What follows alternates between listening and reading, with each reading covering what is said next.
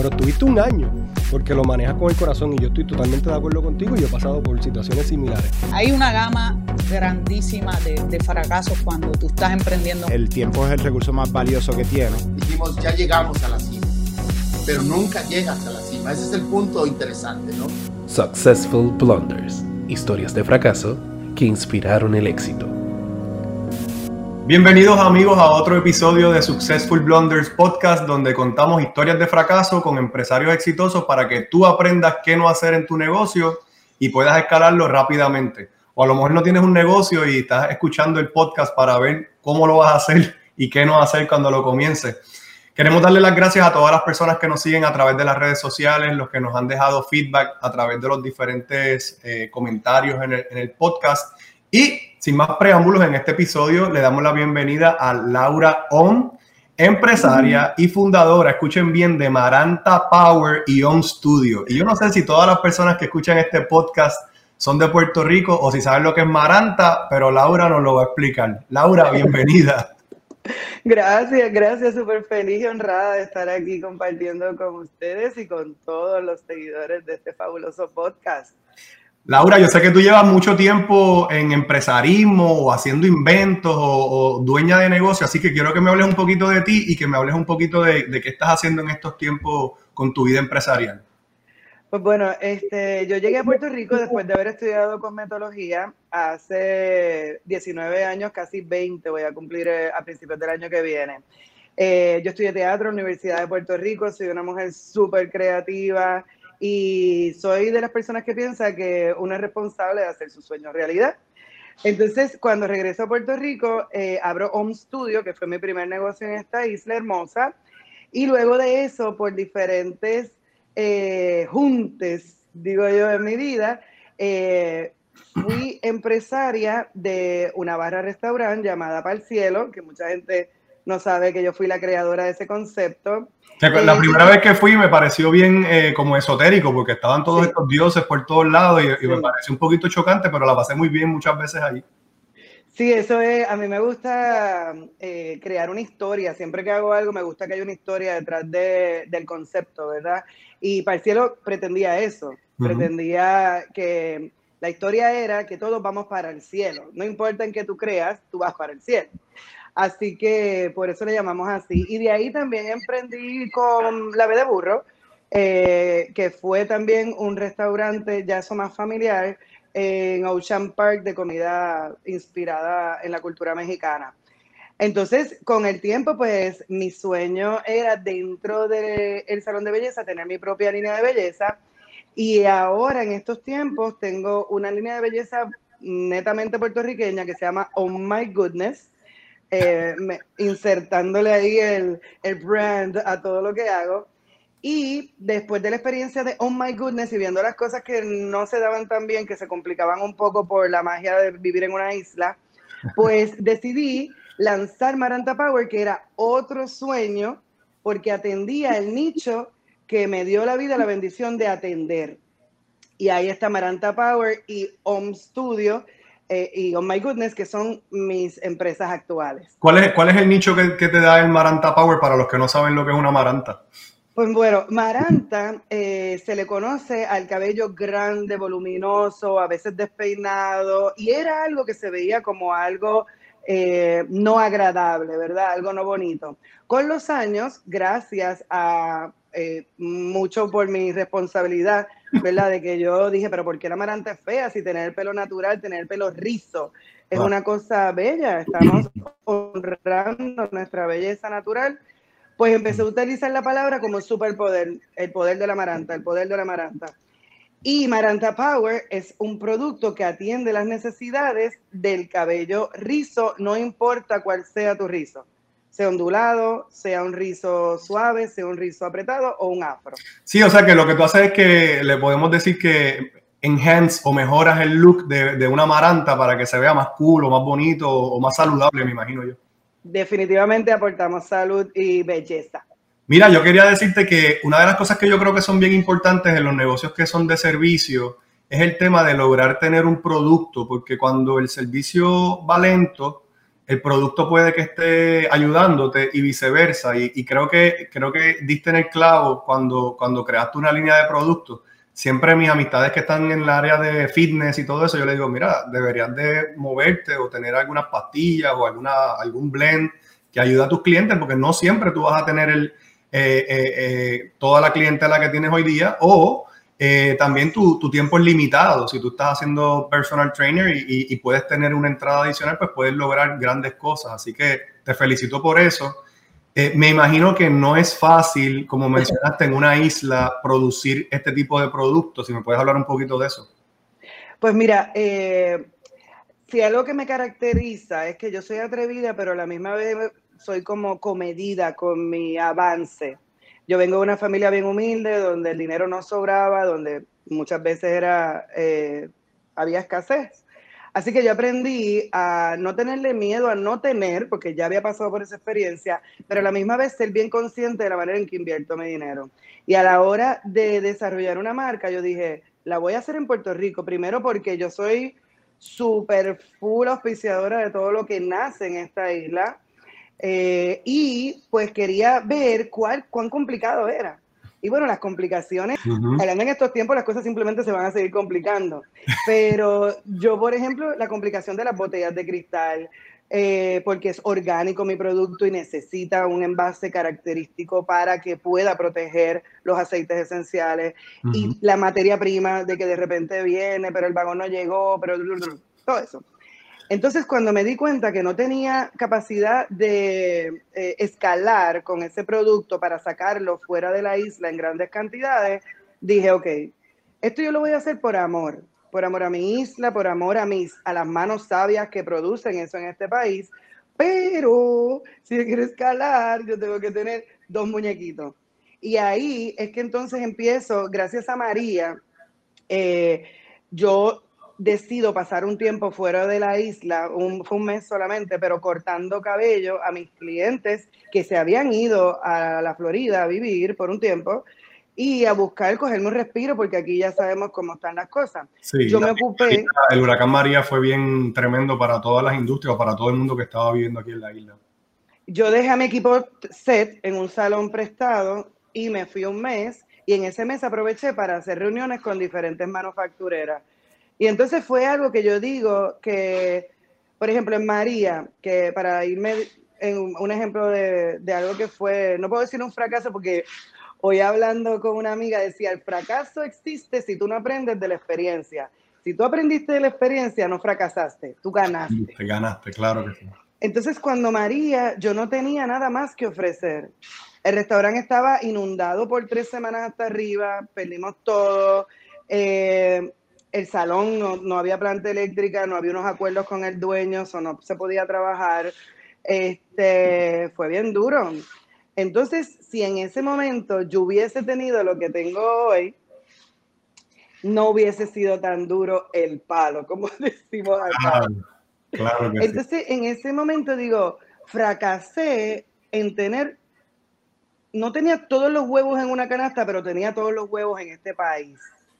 100% de acuerdo contigo y, eso fue una lección para nosotros también en nuestra empresa. Nos pasó exactamente lo mismo, toda la clientela estaba en Puerto Rico. Y eso es algo que hemos aprendido bien brutal, gracias a la maestra pandemia, que yo digo, miren, si algo van a aprender de mí es que hay que verle el lado positivo a todo. Tú sabes, yo viví muchos años matándome de estrés viendo lo negativo y dije, eso no me funciona, me va a matar literalmente. Así que en lo que pudo haber sido, un fracaso en la pandemia, eh, yo que creo mucho en el orden del universo, ¿verdad? Y las bendiciones y los ángeles que se me paran en el camino, a mí me acababa de llegar un cargamento full de cuatro, cuatro productos, que eran 3.000 potes de cada producto. ¿Qué pasa? Ya yo no produzco el 100% de, mi, de mis productos en Puerto Rico, así que los de Puerto Rico se comprometieron, pero los que estaban hechos en la Florida estaban vivos. Claro. Y yo, desde un punto de que podía haber fracasado, porque dejar de producir, yo acababa de comprar un edificio, el cual estaba arreglando, eh, de ahí se complicaron, como a mucha gente, mil cosas. Perdí eh, clientela y perdí también empleados con, ese, con esto del lockdown. Pero yo dije, ¿qué es lo que tengo? Yo no puedo fracasar. Yo voy a aprender y me voy a mover.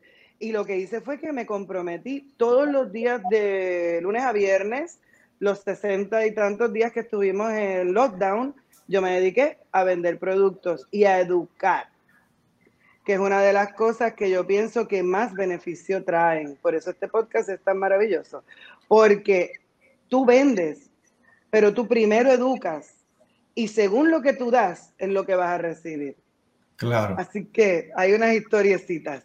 Bueno, pues entonces creo, creo que hablamos ya un poco de, de, algunos, de algunos errores de negocio y demás, pero quiero que me cuentes esa, esa historia fatal, Fatal. De, la cual, de la cual la audiencia va a aprender lo más posible. Ya hemos hablado de algunos errores que se convirtieron en enseñanzas, pero cuéntame de esa historia que caló hondo en tu, en tu carrera profesional y qué aprendimos de ella. Vamos allá.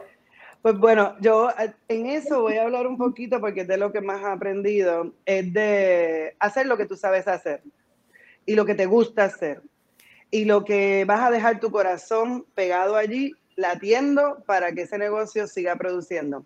Nosotros, eh, hablo de nosotros, pues yo tengo, tenía un socio en esos negocios, pero en la gastronomía y en, lo, en la vida nocturna, yo tenía un socio que atendía parciero y la ve de burro. Y yo soy muy creativa. Así que yo te monto de pies a cabeza desde la experiencia, todo, todo, todo lo que va a ser esa experiencia. Pero yo no me había dado cuenta de lo difícil que era la administración y el trabajo dentro de un espacio que abre hasta las 2 de la mañana y todas esas cosas. Así que mi historia de fracaso mayor fue que cuando yo tuve la oportunidad de vender ambos negocios, no fui suficientemente, como digo yo, voluntariosa, ¿verdad? Porque cuando no tiene socios, que eso también puede ser eh, en algunas personas una historia de fracaso, ¿verdad? El asociarse. Sí, sí. Pero en este caso yo pude haber sido un poco más firme y decir, o vendemos o me compras, y me quedé dando vueltas en un negocio que para mí ya había cumplido su propósito. Sí, y también, y también es bien complicado si tú tienes tu negocio durante el día, eh, que mencionas que tienes todo, todo lo que hemos hablado, también, también tener la preocupación de un negocio que está corriendo mientras tú estás tratando probablemente de dormir. Y no necesariamente lo puedes hacer porque entran llamadas o hay situaciones de emergencia donde tú tienes que estar pendiente, entonces eso empieza a tomar como un giro extraño en tu vida profesional, me imagino. Definitivo, yo. definitivo. Y en ese espacio, por ejemplo, para el cielo que, se, que yo lo hice, un restaurant bar se convirtió en una barra y fue súper beneficioso a nivel económico, pero a nivel energético era drenante. Entonces, para mí, pues el, el, fracaso está en que al fin y al cabo lo tuvimos que eh, cerrar, ¿verdad? No, no, ninguno de los dos los pudimos vender cuando tuvimos la, la oportunidad. Esa era la pregunta, porque mencionaste que el fracaso fue que, que no, lo, no, lograste salir cuando ya había cumplido su propósito. Y para ti, ¿cuál era ese propósito que, que ambos negocios cumplieron antes de que salieras de ello y, y no lo hiciste a tiempo? ¿Qué, ¿Cuál fue ese propósito? Pues a mí me gusta, porque pienso que hace falta en Puerto Rico, aportar experiencias. O sea, esos negocios tú llegabas y era una experiencia, no era solamente un sitio donde tú te vas a comer y, y ya, tú sabes, te fuiste, sino había una, una inversión grande en la decoración. Eh, por ejemplo, en la B de Burro, cuando tú llegabas, a los niños se les daba un tiestito, se reciclaba, eh, los niños se iban con sus semillitas y era como darle un poco más de una vivencia diferente a cada persona que nos daba la oportunidad de impactar su vida con venir a nuestro negocio. Entonces, este, pues pienso que, que, la verdad es que yo debía haberme, en aquel momento ya no lo voy a hacer, pero yo debía haber sido creadora. Eso hubiese sido una historia de éxito. Tú tienes 50 mil dólares, vamos a hacerlo funcionar. Tienes que tener estas características o tienes que tener al manager, tienes que tener esta seguridad, tienes que tener a los cocineros, tienes que tener, o sea, es un, es un mundo. Claro. Pero en mi caso, por ejemplo, esa no era mi fortaleza, era administrar. Y yo me metí a algo que me llenó de alegría el crearlo, pero no latía con mi corazón el manejarlo. Y wow. me drenó la vida. Yo tengo una voz ronca y yo estuve ronca por cinco años de que no tenía voz, porque no dormía bien, porque la música era alta y uno tiene que gritar para poder escucharse. Sí, porque, que por- porque entonces, por lo que entiendo, tú también tenías que en ocasiones operar y, y estar allí en el local, o sea, que, que no era solamente crear y tener ese socio que se iba a encargar de todo lo demás, sino que tuviste que enrollarte las mangas muchas veces, mientras tenías tus otros negocios. mientras trabajaba cortando pelo todos los días de Y día. entonces, y entonces cuando dices que no saliste de la tiempo, entonces cuéntame ese proceso desde que te das cuenta que ya no quieres estar ahí o que, o que empiezas a sentir a lo mejor en vez de alegría, tristeza. Cuéntame de ese proceso hasta que finalmente eh, desaparece el negocio, me imagino, porque no, no lo ujú. vendes. ¿Cómo fue ese proceso? Pues mira, este, nosotros tuvimos muchas oportunidades de venta porque el espacio siempre estaba lleno, nosotros impactamos, que eso fue algo bonito que se me olvidó mencionar ahorita, que nosotros eh, impactamos una calle que no pasaba de noche, excepto por nuestros hermanos dominicanos que tenían una que otra barrita, pero no era la calle que es hoy la calle Loíza. Y cre- quiero aclarar que no es necesariamente lo que yo visualizaba Claro. con la calle Loíza. ¿Qué tú visualizabas en la calle Loíza? Quiero saber esto. Mira, yo te digo que yo visualizaba un espacio donde tú pudieras encontrar de todo. ¿Por qué? Porque yo vivía en la calle Loíza y todavía vivo a dos bloques de la calle Loíza. Es mi barrio. Yo andaba a pie, estuve años sin carro. Entonces ahora mismo se convierte en un sitio donde solamente restaurantes caros, barras, la renta es altísima. Claro, Yo acabo de vender propiedades allí, las vendí por un precio que en la vida pensé que le iba a vender. ok. Así que eh, se volvió como eh, un espacio que no nutre a la comunidad. Maybe la y- palabra es gentrificación, que se, se ha. Gentrificación de- y, de- y sin planificación, porque tú puedes gentrificar planificando. Y Claro. es una de las, y no me voy a usar esta palabra bien bonita, pero es una de las maldiciones que tiene nuestra isla, que no hay planificación urbana.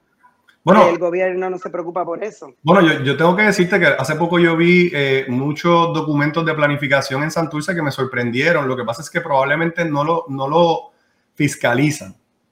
Porque hay mucha planificación en documentación y, y cómo se tienen que ver las calles y cómo tiene que ser la fachada. Y yo me sorprendí un mundo cuando vi todos estos documentos y dije, wow, yo, yo no creo que la gente ni siquiera le presta atención a esta documentación. Sí. Entonces, entonces, pues bueno, háblame entonces de ese proceso de, de no vender a tiempo y, y qué pasó.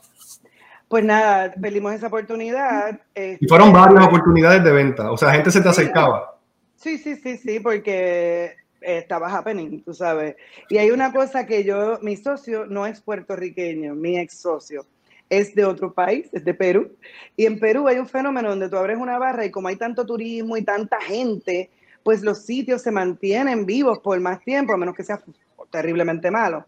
Y yo le explicaba siempre, decía, este país es diferente, aquí las cosas son por fiebre. Nosotros tuvimos la bendición de tener un espacio que tuvo una fiebre porque atraíamos mucho turismo también por cinco años. Buenísimo. Pero eso, fue, eso es un Eso, milagro. usualmente yo, yo te digo que son los, los seis meses, es lo que dura el, el- ese, ese- esa moda y la gente se mueve para otro lugar. Y sabes lo que pasó, y se lo voy a decir a las personas que quieran abrir barra. Nosotros tuvimos la oportunidad de vender, no vendimos. Nosotros tuvimos un, un el crew. El- la gente que nos visitaba se volvía más joven cada vez. Los jóvenes son los que van a seguir viniendo, pues, por- porque está el jangueo. Los adultos van a venir temprano, tienen hijos, se tienen que ir, bla, bla, bla, no van a venir con tanta frecuencia.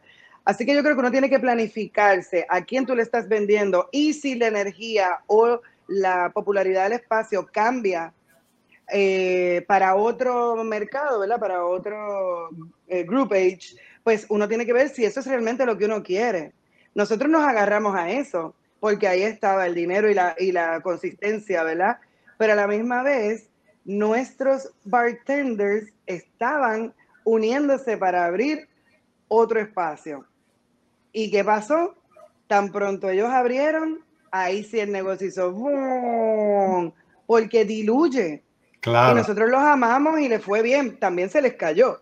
¿sabes? Claro. Es un proceso- es un proceso entonces, el proceso de barra es un proceso iterativo tal vez en Puerto Rico y, y yo creo que entonces estás diciendo que eh, tiene una vida tienes que saber cuándo entrar, qué hacer, cómo atraer público, sacarle los chavitos y tal vez si quieres continuar en ese mundo, continuar abriendo otras barras y tal vez vendiendo o cerrando barras para mantenerte corriente, me imagino yo es la palabra, para mantenerte de moda.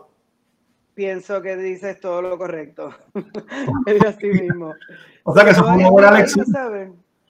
Fue una buena lección y entonces, ¿qué, ¿qué, continuó pasando? Se fueron los bartenders, el negocio empezó a bajar. ¿Y qué sucedió entonces? Lo, lo inevitable, tuviste que entonces en vez de cerrarlo, eh, en vez de venderlo y sacarle un profit y moverte otra cosa, que cerraron. ¿Qué pasó? Nosotros intentamos, bueno, ya no, no, ya yo no estaba en el negocio, decidí salir. ¿Y lo, lograste, lograste hacer lo que dijiste de, de, venderle una participación a tu socio? O... Sí. Pues no a lo que me hubiese comprado otra persona. Hay que el detalle. Pero sí, sí logramos eh, llegar a un acuerdo, él se quedó y intentó otro, otro negocio, no se le dio tan bien y vendimos la llave. Ahí, bueno, vendió en la llave, que ahí él por lo menos eh, recuperó lo que había sido la inversión principal. O sea, es que pienso que uno tiene que estar bien alerta y no tener miedo a vender. Yo, por ejemplo, ahora les cuento con Maranta que yo estoy participando de Parallel, eh, Parallel 18 y vienen compañías gigantes, sí. De repente vienen a decir, quiero ver, porque el producto se vende, porque todavía es un negocio pequeño, pero que tiene una... Potencial. sí, brutal, más que está acompañado de, de mí, de mi experiencia. Ha sido una bendición. Yo digo que el que tenga la oportunidad de ser parte de Paralelo, de Pre-18, que primero estuvimos en esa, en esa edición que ellos tienen ahora, que es solamente para industrias puertorriqueñas o startup puertorriqueños, pues estar con ellos es bien, bien nítido porque yo que no estudié negocios, yo estudié con metodología y teatro. Este, yo gracias a Dios heredé el sentido común de mi, de mi padre y pues se me da muy bien lo de emprender, pero cosas tan sencillas como hacer un pitch, eh, igual crear una conversación eh, desde tu certeza de que lo que tú tienes es mágico, aparte de que te dan dinero y te establecen estas reuniones que son como que para mí fue una locura maravillosa reunirme con Johnson Johnson. Fue como que, y para colmo, quien atiende ese departamento de New Business y como de inclusividad y todo eso es Boricua. Así que fue más allá de que yo haga algún acuerdo con Johnson Johnson, más allá de eso, es la oportunidad que estoy teniendo, gracias a Maranta Power, de exponerme a nuevas experiencias empresariales.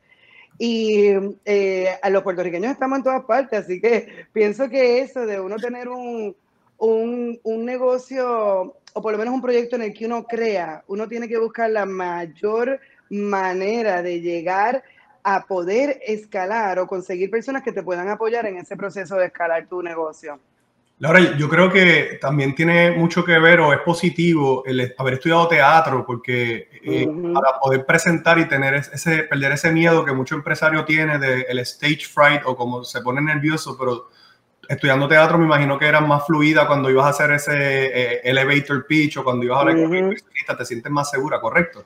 Definitivo. Y una de las cosas que yo llevo haciendo mucho tiempo desde que existe el live es que yo hago live eh, mi manera de expresarme, yo, yo tengo mucha dislexia, así que a mí me funciona mejor hablar, eh, aunque a veces no haga sentido, pero me funciona mucho mejor que escribir. Claro. Porque me da mucho trabajo escribir correctamente y leer me toma tiempo por, por cómo está mi cerebro construido, ¿verdad? Pero eh, ahora mismo con estas destrezas del teatro, yo no tengo problema. Y a mí el live me, me, es más nítido todavía porque puedes meter la pata y no importa. Pero entonces vamos, vamos, a, vamos a apalancarnos de eso que estás diciendo y háblame. Yo hace varios años atrás vi un live que tú estabas haciendo, no te conocía, y estabas hablando de, de, un, de un blunder, de un fracaso que estabas teniendo y quiero que me cuentes un poquito de eso porque me, me identifiqué tanto con el problema que estabas teniendo, que, que, me dio, me dio, me sentí que estaba triste, que estaba compartiendo tu tristeza y tu frustración. Y quiero que me hables un poquito de eso para la audiencia también. Sí, primero voy a decir que, que entrando un poquito ahí a lo del fracaso, ¿verdad? Eh, yo llevo, voy a cumplir 20 años con mi negocio y llevaba como 15 queriendo comprar una propiedad Lo pospuse, lo pospuse, invertí el dinero en otras cosas y no me había dado cuenta que era urgente que yo comprara una propiedad. Entonces, cuando se da la oportunidad, es cuando viene María también, que para colmo, eh, mi landlord no cumplió su palabra y me sacó en cuatro meses de un espacio. Y ahí yo me tuve que poner las botas y hasta el lugar que yo pensaba que no era el ideal, dije, lo voy a ir a ver como quiera. Y así llego a mi elefante rosado, como dice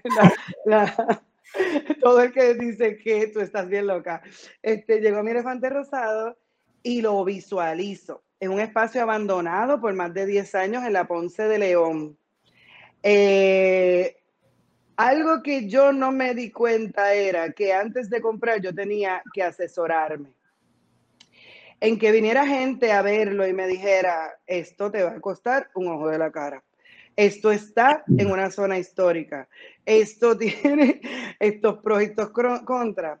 Y una de las cosas más fatales fue el tener que esperar años, literalmente, yo tres años en este proyecto, años para que viniera la Autoridad de Energía Eléctrica a bregar con mi subestación, que yo compré el edificio con una subestación en mi propiedad, sin saber tampoco qué conllevaba el tener una subestación ahí. Entonces, ah, eh, eh, aprendí, eh, no, a la larga no es un fracaso porque he aprendido en cantidad de eso y a fin de año yo estoy segura que yo voy a estrenar este espacio que se va a llamar Angelina este, y voy a cumplir otros sueños, ¿verdad? Hecho realidad. Pero lo que no hice correcto fue orientarme antes de decir, aquí está mi dinero, yo voy para adelante porque yo creo en mí. Pudo haber sido mucho más fácil eh, di un palo con esa compra, estoy segura, pero ha sido tan difícil poder alcanzar este sueño que si yo hubiese estado un poquito más orientada, de seguro hubiese sido más fluido el paso por, el, por este proceso. Y adicional al tema de la autoridad, ¿has tenido otros contratiempos o descubriste algunos vicios de construcción, ese tipo de cosas que, que, se, que se hicieron difíciles cuando comenzaste el proyecto? Pues mira, la verdad es que sí, este, un edificio abandonado para una persona que no cuenta con millones de dólares para arreglarlo, pues lo debe pensar sí. veces. Tubería, acueducto, tuvo que, ¿sabes? Ha venido todo el mundo. Tan, tan, tan increíble fue así que cuando ya yo creía que tenía todo resuelto y me iban a poner la luz, eh, ya pasamos a Luma. Entonces, otro, otro tostón.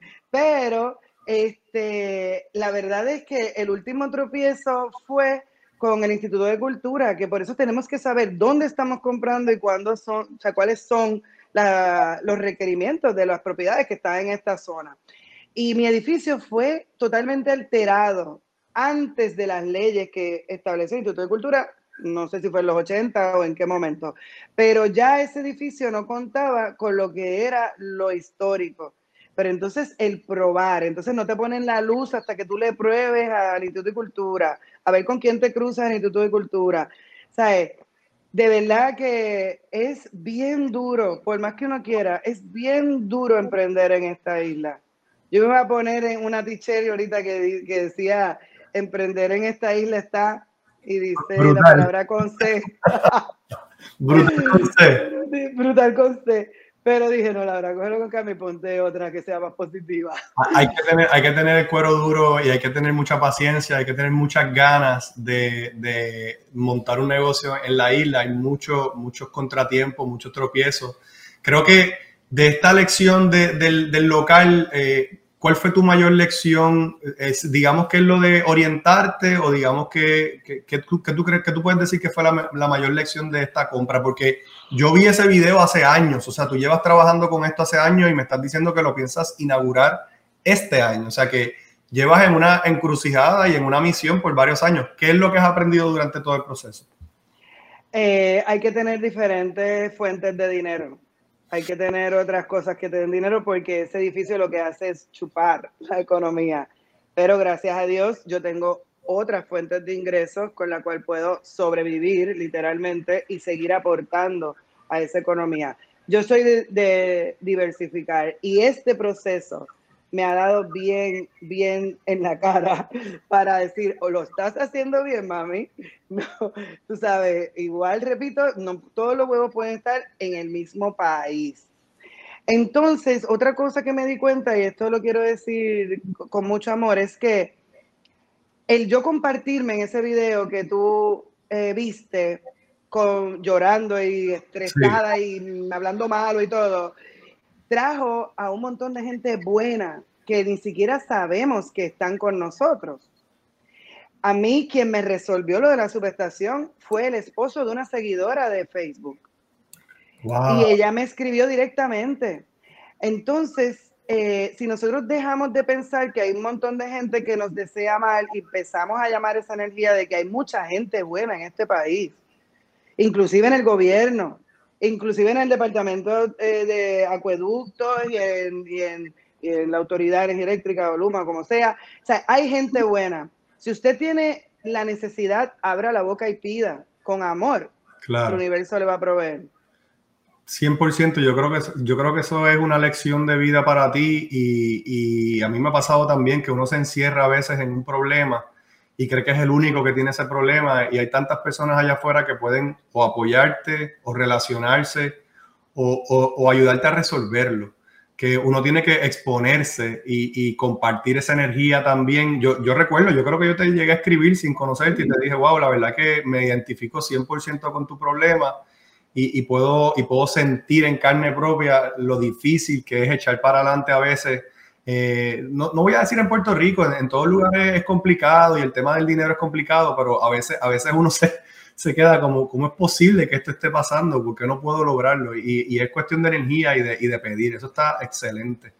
Eh, Laura, te quiero dar las gracias por haber participado y te quiero dar las gracias porque empezamos hablando de algunos blunders, pero quería tocar el tema del edificio porque, porque es de donde te recuerdo principalmente, así que gracias por compartirnos eso al final. Te deseamos mucho éxito con las líneas, te deseamos éxito con la apertura. Esperamos que nos invites a, la apertura del nuevo. Oh, yes.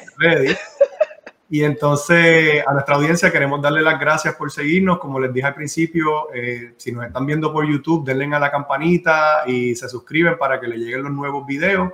Si están escuchándonos a través de un podcast, dejen comentarios, déjennos feedback. Y si tienen personas que quieren que entrevistemos, también nos pueden enviar un correo electrónico o entrar a través de la página Muchas gracias por seguirnos, Laura. Te deseo mucho éxito y muchas gracias por seguirnos.